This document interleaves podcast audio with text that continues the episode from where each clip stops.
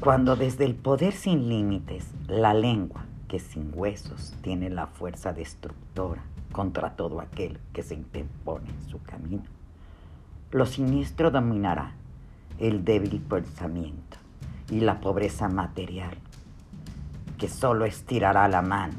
para tener un bocado de sobrevivencia.